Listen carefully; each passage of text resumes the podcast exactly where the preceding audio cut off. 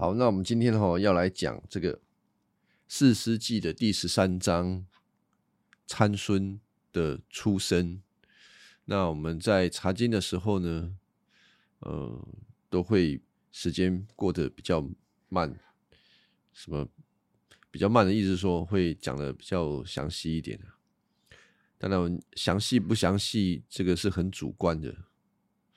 大家觉得详细，可是其实还是我自己在预备的时候，其实我知道还有很多的细节并没有去处理到。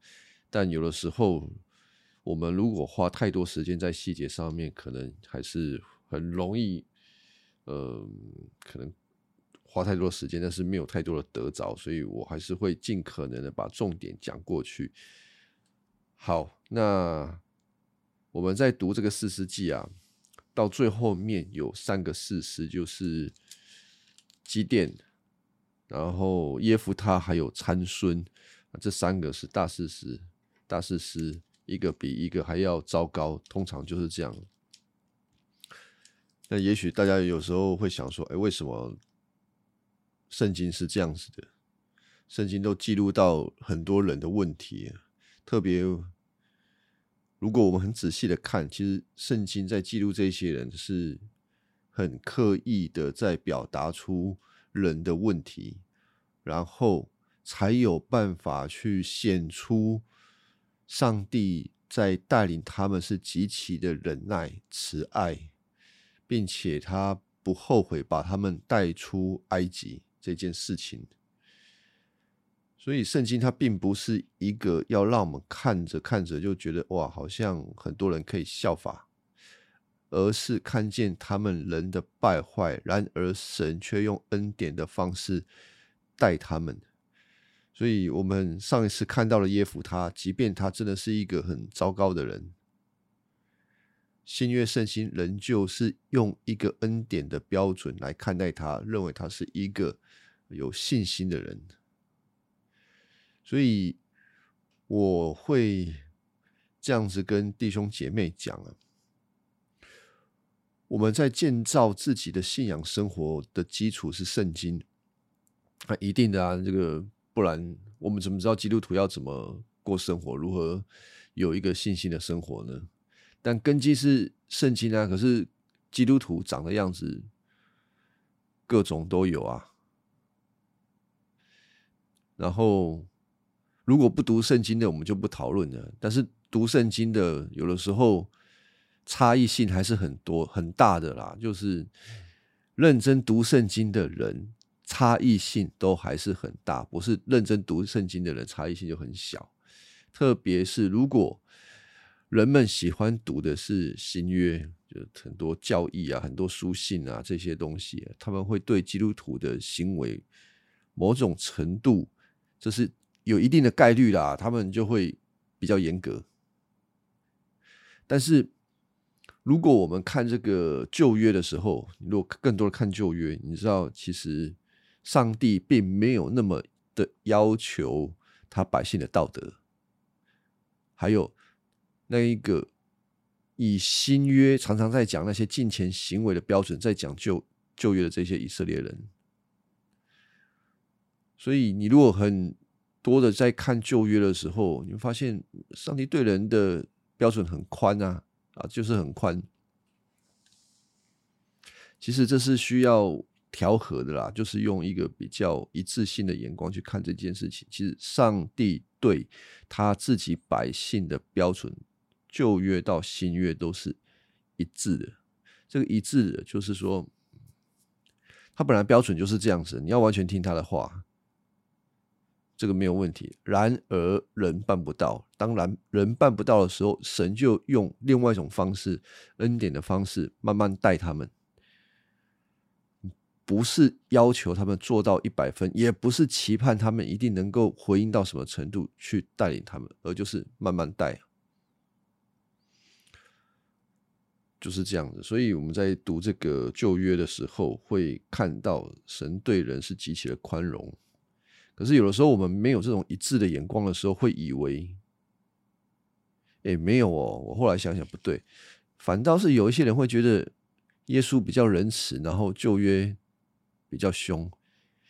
诶，其实我们这样子读旧约的时候，我才认为旧约比较仁慈吧，是那个新约比较凶吧。啊，不过不管是仁慈还是凶吼，这个都是一个不对等，不是一个很一致性的眼光看这件事情啊。真正我们的神，旧约新约是同一位神，那个神并没有变的，都是三位一体的神，都是慈爱，也同样都是公义。所以，我希望大家可以建构这样子的眼光，在看旧约跟新约，不要把他们好像两个神拆开来。只不过是我们很有限啊，我们每次看着这个故事，就是一小段一小段，难免会觉得好像旧约很凶，新约很仁慈，或者新约很仁慈，旧约很凶。没有，就像我们这个看这个上次看耶夫他，上帝哪有凶啊？耶夫他这样子的人。你不觉得早就应该要把他给 怎么说？就是应该要，如果有其他的法官，应该要把它大切八块了。大家记得吗？他是上帝要他做这个带领以色列人的，结果嘞，哎，没有，上帝没有叫他哦，是他们自己自己跑出来说，呃，要耶夫他来带领他们。然后耶夫他就发誓说：“如果我赢的话，哈，从我家里面出来的人，我要第一个把他献上为祭。”那他到底是什么人？他想说，从他家里面出来的不是小狗小猫，是人呢？他会为了自己的胜利，然后去杀无辜的人，这是什么样的人？但是上帝还是还是对他很宽容。所以旧约的神哪有那个？旧约的神很仁慈。那我们现在看这个整个四世纪，上帝对以色列不也是这样子吗？上帝对以色列，就是以色列怎么对神？我们稍微如果平心而论哦，到底是谁欺负谁比较多？以色列欺负耶和华比较多吧？如果我们这样子看。每一次有事才找啊！其实我们做大人的都都是这样。如果你你自己养了小孩，平常又不理你，有事才找，你会不跟他计较吗？哪有可能不计较的啦？但以色列就是这样子嘛，有事找上帝，没事把他丢一边，对不对？然后四世纪就演了一段这个耶夫他出来，耶夫他就。某种程度就有点类似他们对待上帝的这种方式，不要的时候丢掉，要的时候拿过来用，然后其实又有点想要骗他们，啊，人就是很诡诈，人比上帝还要诡诈，人比上帝还要不信实。如果我们平心而论看这些东西，就是这样子。那我们要进到最后一个事实，叫做参孙一样啊，上帝有趣的地方叫什么？你知道，上帝他是一个统管万有的神，可是他故意不用一种很强而有力的方式去主导历史。什么叫强而有力的方式？就是像当初带他们出埃及那种强而有力的方式，降下实在，让所有的人都知道他是上帝啊！他做他。掌管所有的一切，在他面前没有所谓的什么神明的，那个都不叫做神明。好，但是在其他的地方，我们开始看上帝在做事情，他不再用这么大的方式在介入，可是他仍旧掌管历史的整个脉络。他故意这么做，是要让以色列人，他所带的以色列人。不要依靠这些大能大力，而是他们能够从心里发出来跟随神。那并且出事情的时候，也让他们透过所谓的因果，就是你你既然做坏事嘛，你就是要得报应的方式自食其果。上帝使用自然律啊，自然的方式，来带领以色列人。可是这种所谓的自然的方式背后，却有一个上帝的护理，就是他是背后的操盘手。你看起来这个宇宙所有的一切好像彼此无关，然后彼此无关，都是巧合，都是机缘。但是最后我们看到的是，这个没有巧合，这个没有机缘，通通是上帝用一种很极高的智慧来护理。护理是一个神学名词啦，护理就是护理师的护理，照顾哦，那个照顾，上帝在照顾这个宇宙，但是你看不到那双手。他护理的方式会用人的本性来做他的护理工作，所以有的时候人做笨蛋的事情，人做邪恶的事情，最后完成上帝的大计划，却看到上帝是美善的。啊，人绝对编不出这种剧情啊！人编不出这种剧情。我说编不出是什么意思？就是我们没有办法指导任何一个人说：“哎呦，这个剧该怎么该怎么演？”因为每一个人都想说：“我是在做我自己，我在演我自己。”对啊，我们每一个人不是都自己演自己吗？没有人叫你说今天要干什么，没有人叫你说今天要上班，今天要去教会要去干什么？没有啊。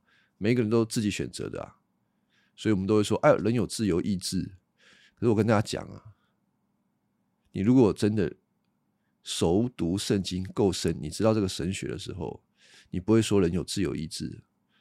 没有，人没有自由意志。整个宇宙所有的一切，上帝把剧情都写得牢牢的，写下来的。人不可能跑掉上帝的这个他写的剧本，那当然这个背后有很多可以讨论的啦。那啊，那我们就是傀儡喽，或者是说，哦，这样子的话，我如果做不好的事情，嗯，是上帝预定的，上帝要我这么做，所以上帝要负责喽。没有，不是这样子，你做的是你要负责。就像我们看这个参孙，每一次圣灵感动他的时候，他就做了笨蛋的事。那到底是谁的责任？是上帝的责任吗？上帝的灵刺激他？哎，没有啊，参孙的责任啊！你为什么这么做？你为什么做一些笨蛋的事？对啊，人没有资格在上帝面前夸口说，因为我软弱啊，因为我这样那样，所以我不得不，所以我做了这个笨蛋的事情。没有啊，就是你做的啊，你要负责。好。为什么讲前面讲这么多？吼，前面讲这么多，就是你看参孙的时候就是这样子啊。参孙就是上帝感动的时候，他就做笨蛋的事情。但是我们要检讨的是参孙的性格有问题，而不是说，哎，上帝为什么这样感动他？还有参孙本身就是一个很奇特的，我们说预表，他在预表什么呢？预表。的就是很明显，就是预表一个耶稣基督。可是这个预表哈，也是一个神学名词啦。我就告诉你们，你们用“预表”两个字，大概可以猜得出来这个意思是什么？就是预先表示，预先有一个表样给你看，就是预先的。那这个表样给你看，就是告诉你说，这个表样的后面。有一个实际的，有一个真正你要看的啊，这个叫预表。所以如果说参孙是个预表，后面就是有一个更厉害的参孙，真正的参孙啊，真正的参孙。那参孙在整个以色列当中扮演什么角色？就是士师嘛，就是士师，就是审判者。当然，他们通常不是做审判的工作，都是做带兵打仗的工作，就是一个领袖的工作，是一个。拯救者的工作，他们是在拯救人的，所以参孙是一个拯救者的预表。那后面那个真正的参孙呢？啊，是个真正的拯救者，啊，两个都是拯救者，那有什么差？一个是真正的拯救者啊，一个那个另外一个参孙，参孙就是一个坏掉的拯救者，因为他是个人，他是败坏的。我们看到他生命当中有许许多多的问题。好，今天前面先花一些时间讲这个解经的概念好，然后为什么圣经会这样子？就是为什么会有预表？为什么会有这种类似的事件？除了人物、事件或者是东西，然后会反复的发生，然后最后在新约耶稣基督上面，哎，你看到一个实际的，为什么会是这个呢？诶，要问为什么，就要问上帝啊。好，至少我们可以知道这个目的是什么啦。目的就是要帮助以色列人，也是帮助我们这一些圣经的读者。圣经是一个历史的事件，就是当你看到耶稣基督的时候，你要知道他就是几千年来整个旧约先知所预言的那一位来到了。所以旧约有非常多的预言预表指向耶稣基督。也许你说：“哎，这个真的很重要吗？”啊，我因为我们有的时候。接受这个信仰实在是不太用脑袋啊，然后亚洲是兄弟啊，亚洲是兄弟啊，我们就接受了，我们再去想。可是我们真的要接受耶稣那个死在十字架上面的人是上帝？你动动你的大脑啊，这个有讲的不是很礼貌。你你你扪心自问，你要相信一个人是上帝，你要相信一个人死了可以复活，这。真的不是从你的经验可以得着的结论。所以神在安排整个历史的时候，他才会用很长的一段时间来做预备的工作，好叫我们看到耶稣基督如何应验旧约的东西的时候，我们完全跑不掉。就是他确实就是那一位。那同时，同时也用很长的旧约帮助我们来看。神跟人的关系到底是什么？神到底是如何对人不离不弃的慈爱，以及人是如何的耍赖跟败坏？所以，我们如果认真读旧约，然后一直到新约的时候，我认为不会有一个人还就是很嘴硬的说上帝很坏。或者是说，上帝就是上帝很霸道等等，对上帝的那一种不理解，我认为不会有啊，除非他没有认真读啦。他如果认真看，跟着我们这个查经认真看的时候，他会发现说，这位神，我们对他有什么好不满的？没有什么不满的啊，反倒是看到我们这些人。怎么有资格在上帝面前说好说歹？没有资格嘛？他而且他甚至最后看到是他自己的儿子，而且从一开始就预定他要用他的儿子来赎回我们。所以人哪有什么资格去跟上帝说：“呃，你这样子对我不好，你这样没有没有资格啊？”好，就像我们看这个《四世纪》第十三章嘛，最后一个事实啊，最后一个也是最烂的一个事实。啊，能力最好的却是最烂的。十三章第一节说，以色列人又得罪上主，上主就让非利士人统治他们四十年，很久的一段时间哦。这个四十年跟他们在旷野的时间一样啊，差不多一样啊。那他们又得罪上主，呃，我们可以说，他们又得罪上主是。太多次，太多次，前面整个四十纪都讲这件事情。只要他们一没事就得罪上主，怎样叫做得罪上主？就是把上帝丢一边去拜别的神，拜别的神，随从别的文化，跟随别的文化啊，那个是他们最会的。好，那最后的这一段有什么特别的地方呢？特别的地方在于，通常他们如果被欺负了。他们就会哀哀叫，他们就会忍耐，忍耐到一个地步，就会跟那个上帝说：“哎呀，救我，拯救我们啊！”可是吼，最后也是最黑暗的，就是他们连叫都不叫了。为什么？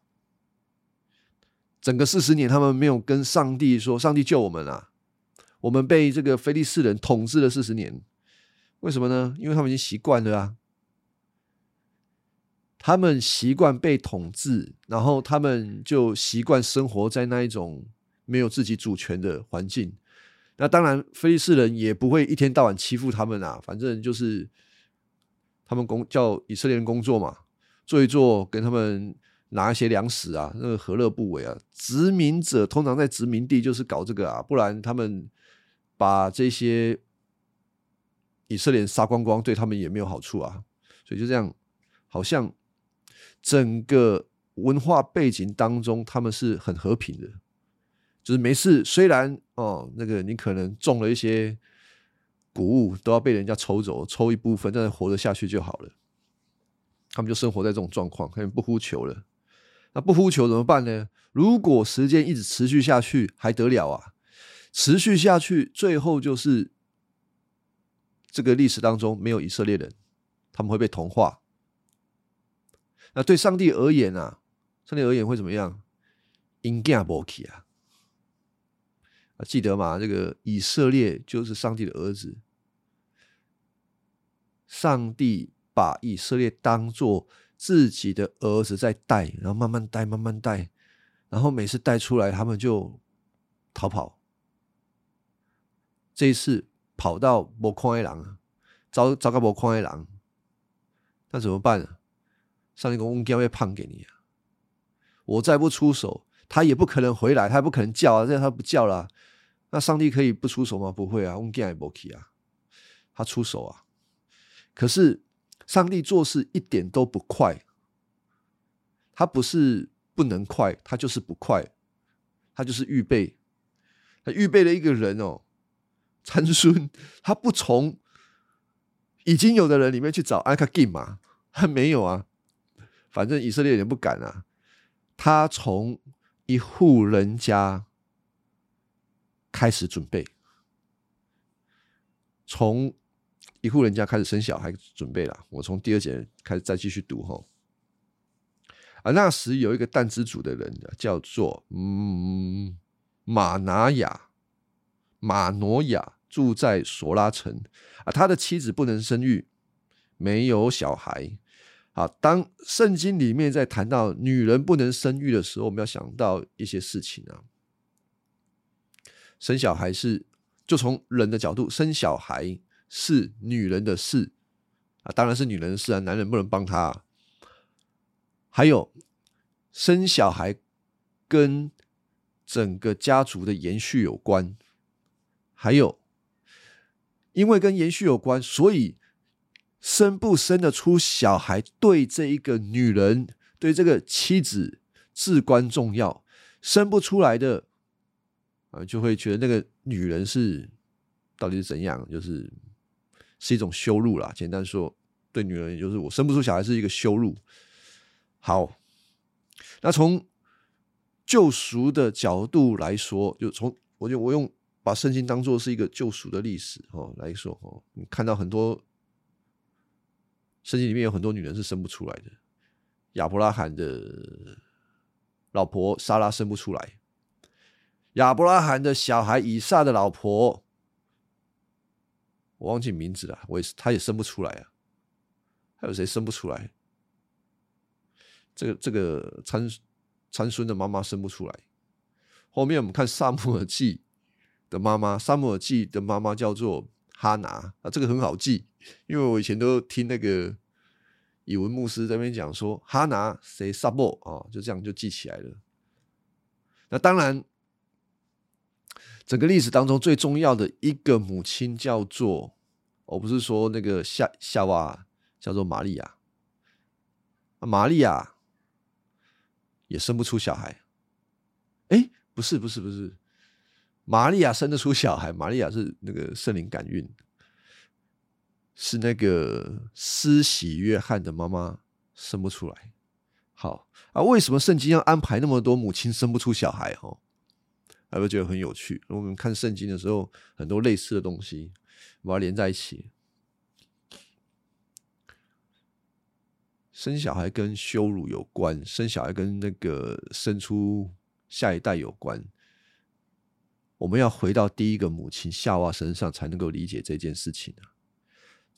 夏娃生小孩要生出一个应许的孩子，能够击杀，不是击杀，践踏蛇的头。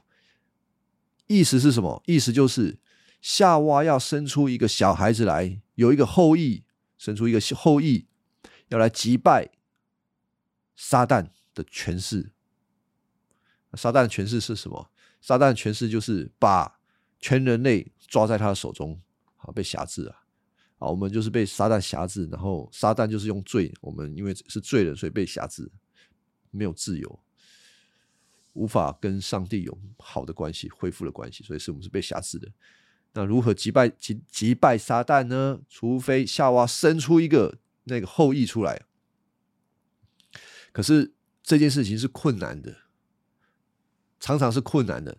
很多的这个妈妈生不出来，她在告诉我们的事情是：那一个后裔的出生，小那个。至关重要后裔的出生，不是一个人为能够做到的事情呢，是需要透过上帝超自然的介入才有办法生出来的。所以你就看那些老那那些妈妈生不出来，有没有？都是上帝特别在某一些时刻应许啊，生出那一个小孩子出来。那最后我们看到就是耶稣基督，那耶稣基督就是圣灵感孕。在一个不可能的情况底下，生出小孩子，啊，这个就是整个圣经历史里面很多奇妙的地方。好，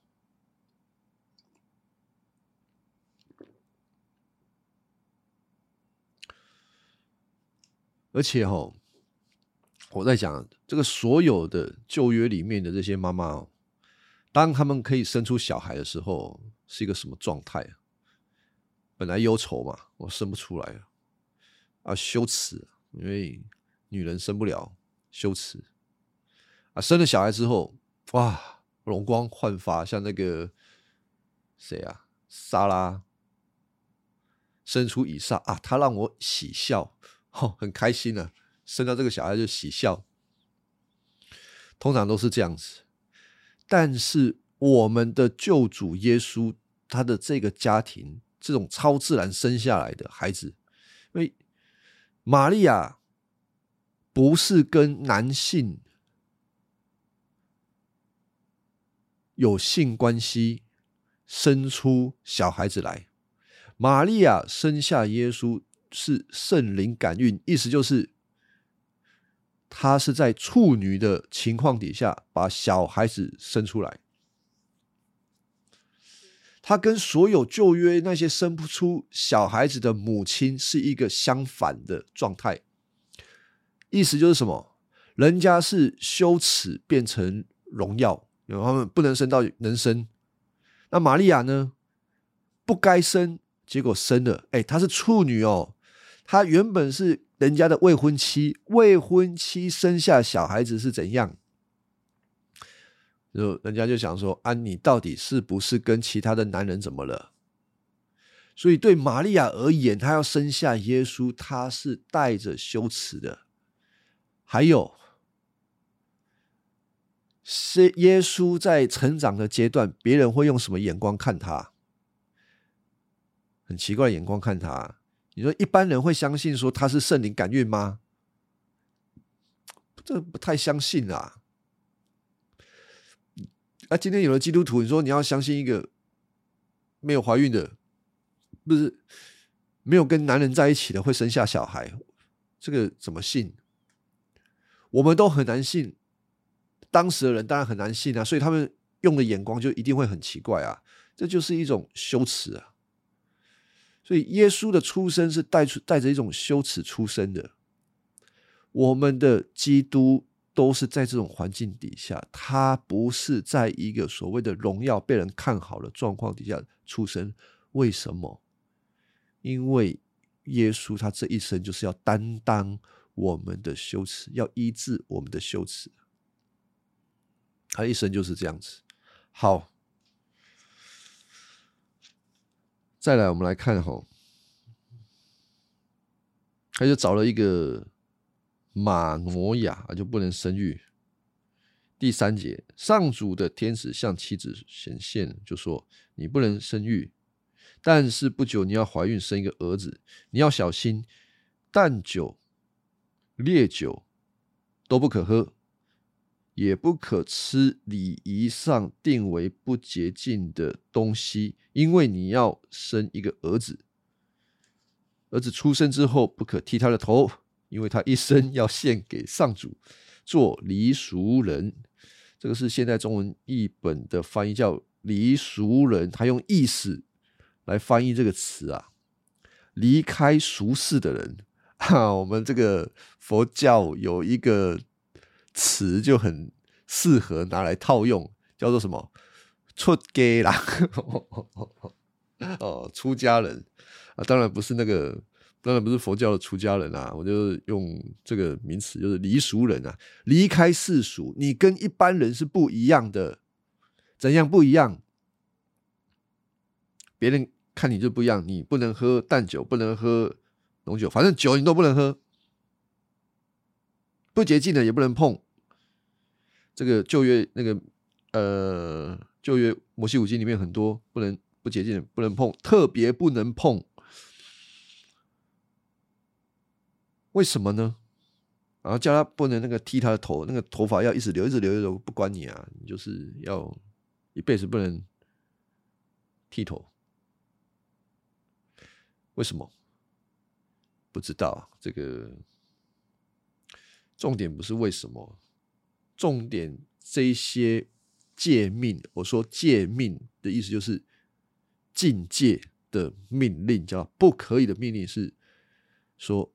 这个人属上帝的，你一出生就是属上帝的。这一些诫命，就是在你身上显出一个记号，你不是属你自己，你是属神的。因着你的习惯，还有外在的这些记号，人家认得你，你是属神的人。所以，跨流利就是离俗人，离俗人这个。和合本翻译直接用音译叫做拿细尔人，还有这个剃头发，这个是在民数记二十六章二十六章所留下的命令，我们不去翻那个民数记了。好，那如果你读这个新约的时候，你会发现有另外一个人跟这个人很像，也是不剃头的，那个人更奇怪。哎呀，这个圣经里面有很多奇怪的人。那个人是谁？那个人叫做施洗约翰。我上来看一下这个施洗约翰，怎么描述他？施洗约翰应该看一下马太福音吧。马太福音。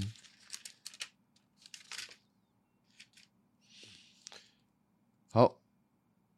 我是在马太福音，马太福音没有记录这一段，还有施洗约翰啊，可是他没有记录到施洗约翰怎么被生出来，应该是路加福音，路加福音就有记录到这个孩子怎么生的，他爸爸妈妈也是生不出小孩，然后就是祷告祷告，上帝就应允他们，然后呢就生出施洗约翰，上帝跟他们讲说：“吼，这个孩子吼要终身归我做拿细耳人。”哦，就是这样子。所以这个经文在哪里？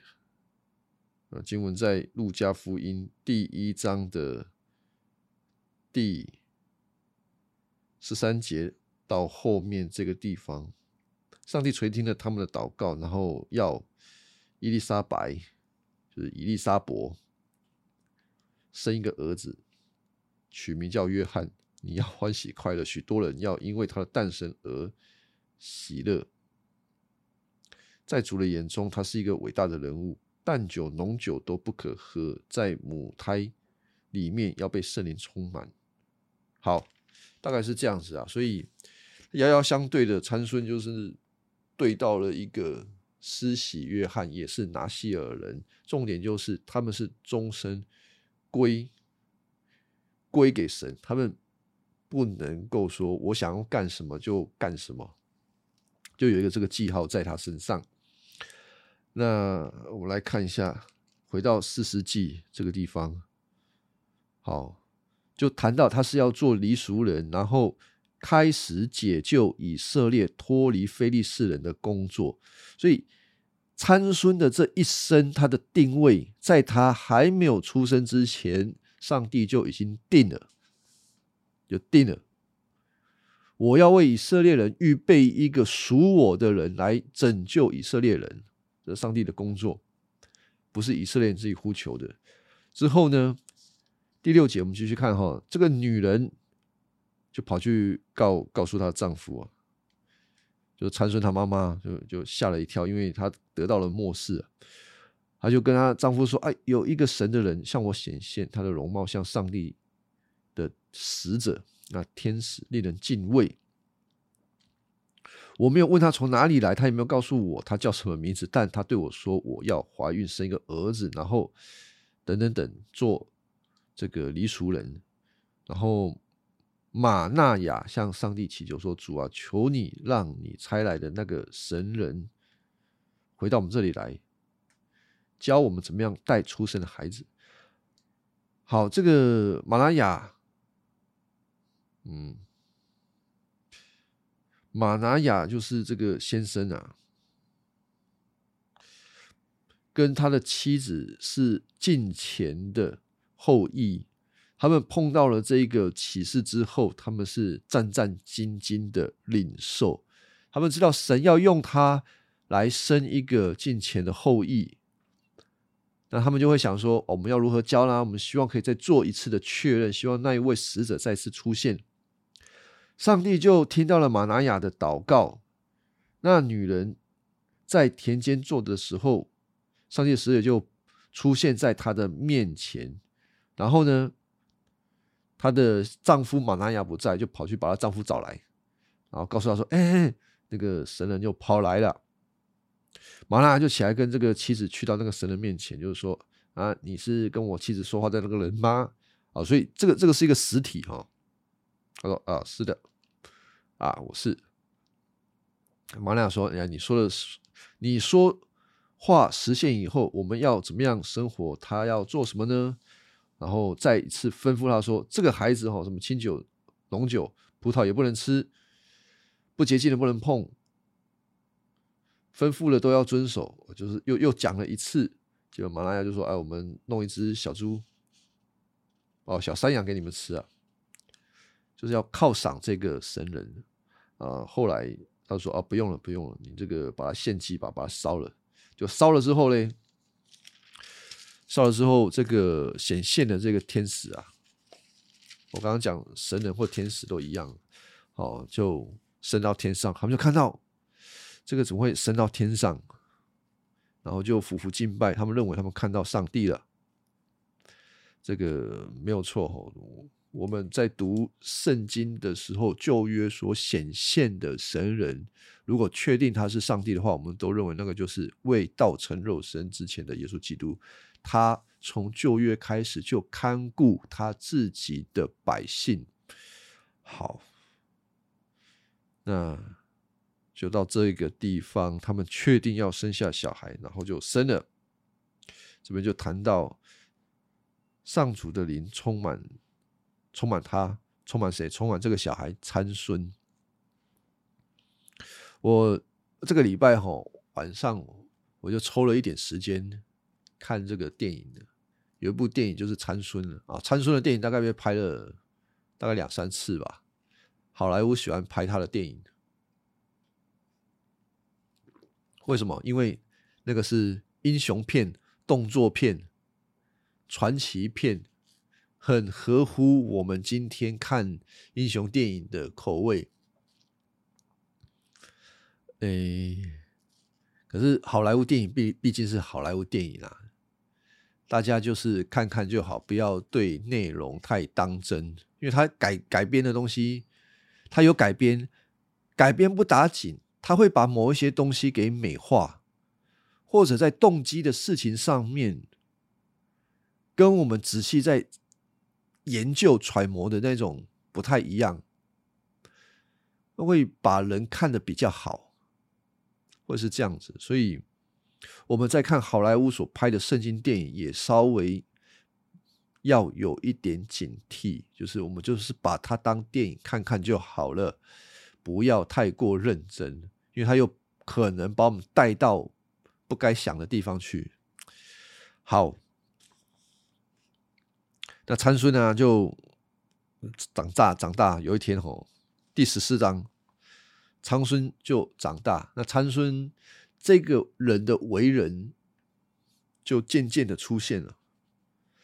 首先，我们看到参孙是一个好色的人，还有他是一个我行我素的人，然后他也是一个不把耶和华神当做是他主的人，他不把神当神，他就不把自己的身份看为重。他就不把自己的身份当做一回事，不把自己当做是离俗人在看待他自己，所以他是属谁的呢？他是属他自己的啊。虽然他的那个他的这个内心世界，他还是知道他是属神的，可是他就是想要做他自己。好，先说到他是一个好色的人啊，我行我素的人。这个有一天，参孙就到拿亭这个地方，第十四章第一节。拿亭是非利士人的领地。那参孙一头起，谁来谁去，归刚谁来去？我看他就是归刚谁来谁去，我不知道他在干嘛，有点不务正业。他会跑到那个非利士领地，某种程度我们也可以理解当时的背景，就是以色列人跟。菲利士人是和平相处的，和平相处好吗？对，菲利士人当然好啊，反正我们是做天龙国的，天龙族的，他们是优秀的。那对以色列人好吗？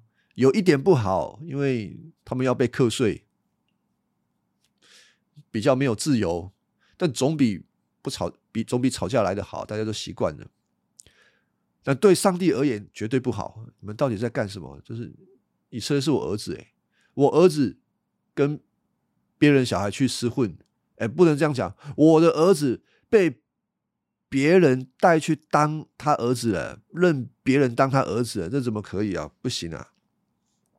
可是这个背景就是这样子，诶，参孙就跑到拿亭，他就看这个外国的女人。啊，大概可以这样理解，他去看外国的女人啊，然后他特别喜欢那个地方的女人啊，菲利斯的女人。看完之后呢，就跑回家里，就跟爸爸妈妈说：“哎，这个我在哪里看到一个菲利斯的女人，啊，把把她娶过来做我老婆，我要娶她做我老婆。”那首先我们就知道啊，这个以色列摩西五经里面就告诉以色列人说：“你们。”不能够跟迦南那一块土地跟外邦的女人混在一起，不行的。你们只能够娶自家的人啊！这个是摩西五经给以色列人的命令，这是上帝的命令就是了。所以参孙他会提出这个要求，就是他根本不把他当做不把自己当做以色列人。为念，他不在意这个，他就要求啊，要求我要这个啊。父母是近前的后裔啊，他父母是看重这个事情的啊。他说：“哎呀，安妮怎么偏偏要在这个异族啊，要在外国这些人身上娶老婆啊？啊，我们自己自己宗族啊，同胞啊，你没有喜欢的吗？”他爸爸妈妈还是这样的，就是跟他说好。那参孙就对他爸爸说：“嗯，我就是很喜欢他，请把他娶来。”虽然这个对话很简单吼，可是我们可以理解参孙根本不会听父母亲的话，还有他的父母根本拿他没辙，他想干什么就没干什么，这个是很大逆不道的。怎么样大逆不道？今天当然不会觉得这个。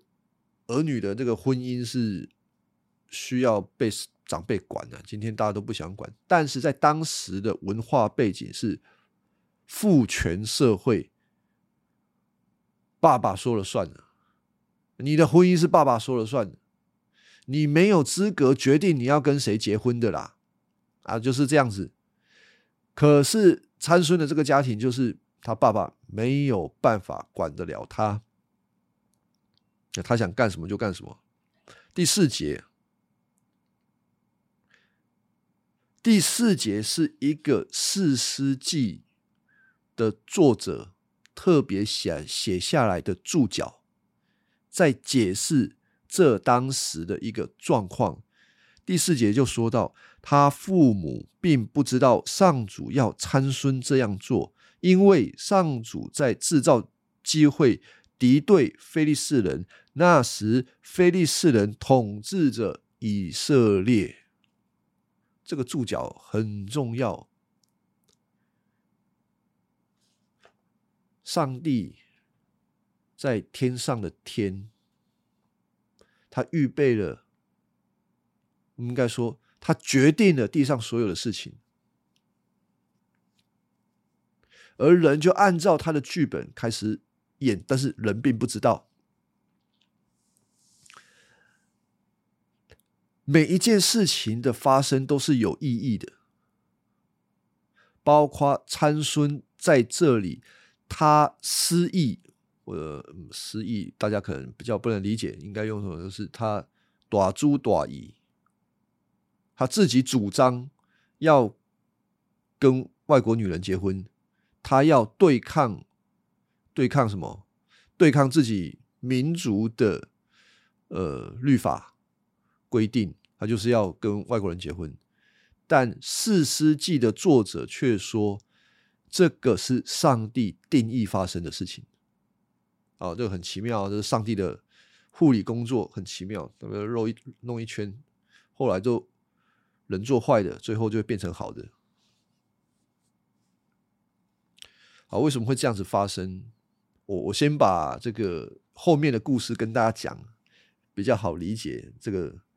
就是说，吼，现在的以色列人根本不想反抗非利士人啊，这个有点像温水煮青蛙，反正我们就是这样子啊。但上帝就是要把以色列人把自己的儿子从非利士的领土再一次拯救出来。可是拯救之前，你一定得先做一件事情，让他们知道非利士人不是你们的爸爸。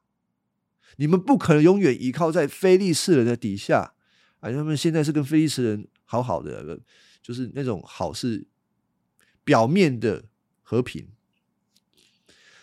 拯救以色列人之前，就要把以色列人跟非利士人的关系弄得矛盾跟冲突，所以从这个地方生下参孙，生下参孙之后，利用参孙的个性。开始跟非利士人闹矛盾，他们就会产生一个张力，就是他们两国的国情就紧张啊，越紧张到一个巅峰的时候，上帝要再一次解决这件事情，就是以色列人跟非利士人彻底的决裂，他才有办法让以色列人觉醒啊，不然他们会忘记自己的身份是谁。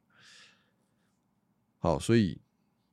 整个剧码神都已经编好了，所有的人物都按照上帝的计划在前进。第四节，作者就在这边放下了这一个注脚，要解释这件事情。可是他的父母不知道啊，他父母也是出于本能的，也是出于摩西律法的规定。告诉他儿子说：“不可以啊，不可以啊！我们应该要娶那个自己宗族里面，不能娶他们，娶他们的。按照摩西律法来，呃，管教儿女，这个是对的。呃，上帝如果要审问起来，就是问题是出于参孙，不是他的父母。好，第五节，于是参孙跟父母到提拿去，叫他们。”经过那里的葡萄园的时候，有一只狮子向他吼叫。上主的灵临到参孙，赤手空拳撕裂了那狮子，好像在撕一只小山羊。他没有把事情告诉他的父母，好，这个狮子向他吼叫啊。首先，我们看到上帝圣灵感动他，他得了一个很大的力量，就把狮子给撕掉。那这个事情哦，我们看到的是神的灵会许多次的去感动参孙，让他得到力量，为了要帮助他。但参孙并不因为神感动他。能够使我们看到他有所谓的呃美好的品格，反正我们看到他是一个非常暴力的人士，呃，对吧？这个狮子跟他吼叫，他为什么要把人家把狮子给撕掉嘞？如果上帝圣灵感动他，给他大能大力，给他勇敢，应该不是叫他把这个狮子给撕掉吧？反正他就把狮子给撕了，他也没有把事情告诉父母。好，这个事情还会继续发生哦。然后参孙呢，就继续走，要去看那个他喜欢的女人，就跟他讲话啊。参孙就很喜欢他哦，一滴熊一滴熊很喜欢。然后过了那个日子，参孙就回来娶这个女人，途中就看到那个被他杀死了狮子还在那边。然后狮子的尸首内发现有蜂蜜和一些啊蜜蜂跟蜂蜜。啊，就拿这个蜂蜜挖了这个蜂蜜在手上，一边走一边吃，你就看到这个人好像吊郎当的。然后呢，到他父母那去，就给他们蜂蜜，他们也吃了。他没有跟父母说这个蜂蜜是从狮子狮子手里面拿出来，这个有什么问题啊？拿西尔人是不能够碰尸体的。碰了尸体是不洁净的。你如果碰了那个不洁净的，你要按照摩西律法，让自己在这个律法里面得以洁净。好，你就是不能碰，他还碰他，这里就描述他是一个完全不遵守律法规定的人。啊，第十节。他父亲到那女子家里，参孙按照当时年轻人的习惯，在那里办婚宴。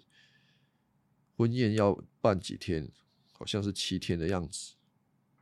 我看到后面应该有写。好，对，要七天。菲利士人看见参孙，就三十，就派三十个人陪他。参孙就对他们说：“我给你们出一个谜语，你们如果能够在七天婚宴里面猜出来，我给你们每人一件上等的麻衣和。”礼服，如果你们猜不出来啊，你们每人就要给我一件麻衣和一套礼服。参孙在想什么？可能是要海削一笔啊，就是他如果他如果让他们答不出这个谜语，他就可以赚的三十件衣服啊。那输了嘞，不知道。参孙他有点没脑子，哎，他真的是没有没有没有什么大脑，他做事就是很冲动啊。输了怎么办？没有怎么办啊？你看参孙这个人几扣六六，他赔不起的啦。他根本没有三十件衣服有办法去赔人家。可是这一个人是顾前不顾后，他就是要跟人家豪赌一把啊，豪赌一把。我看到他个性上面的缺点，那他就跟人家对赌啊。他们就说啊，把这个谜语说来听听吧。长孙就说：“食物出于死者，甜蜜出于强者啊，就这样子。当然，这个谜语跟那个狮子应该是有关啊，就是从那个点子应该从这边有有关啊。所以他到底是聪明还是笨，不知道。也许他有聪明的地方，只是我把聪明用在很没有用的地方。所以他这个人整体而言。”应该还是算是笨的。好，他们就想三天，菲利斯人想三天都想不出来。那个婚礼还没有过，第四天，他们对参孙的妻子说：“啊，你就用想办法把你丈夫未婚夫谜底探出来，不然我们就放火烧你父亲全家，连你也烧掉。你们两个人请我们来是要抢我们吗？”这边看出来，就是菲利士人也很自私啊，也不太管这个他们自己的女人，嗯，就是要他去探谜底。好，那他妻子呢就跑跑去跟长春讲，就那边一哭二闹三上吊，说：“哎呀，你不是真的爱我啊！你要把谜底告诉我啊！”就是把药，就后来长孙就是受不了了。受不了，就是婚礼的第七天，就告诉这个这个这个未婚妻，然后这个未婚妻就把谜题的答案泄露给菲利士人，然后答案一揭晓，参孙就说：“呃，如果不用我母牛离地，你们绝对猜不出来。”就是说，那五扣两，你那五扣两也猜，怎么有可能知道我这个谜题的答案呢？好。这个现在就是他们猜到了参孙的谜语，参孙就必须要赔人家三十件衣服啊！当时的社会衣服没有那么好取得啊，不是你去这个天津街逛一逛，随便买都有，所以衣服是很贵的东西啊。结果嘞，上帝的灵就临到参孙，使他强壮。他呢，就跑到某一个地方，杀了三十个人，把他们剥光，拿他们的礼服给猜谜题的那些人家。事后他非常生气，就回到父亲家里去。他的妻子后来嫁给了他的伴郎。这里发生什么事情呢？就是他为了赔赔衣服，就杀了三四个人。那这三四个人当然是菲利斯人啊，不是自己的同胞。不过，不管你杀谁，这都是一件很荒唐的事情。他为什么要夺人的衣服，然后去把人家给杀害？所以他是一个很鲁莽又残忍的人。然后呢，当他回去的时候。呃，他回去的时候，最后那个妻子也没有真正娶过来，那个妻子又嫁给了婚礼婚宴当中的伴郎，所以参孙在整个事件里面什么都没有得到，反而背了一个杀人的罪名，呃，就是这样子。这个第十四章，我们就先看到这边参孙是参孙的个性，我们到第十四章大概就能够。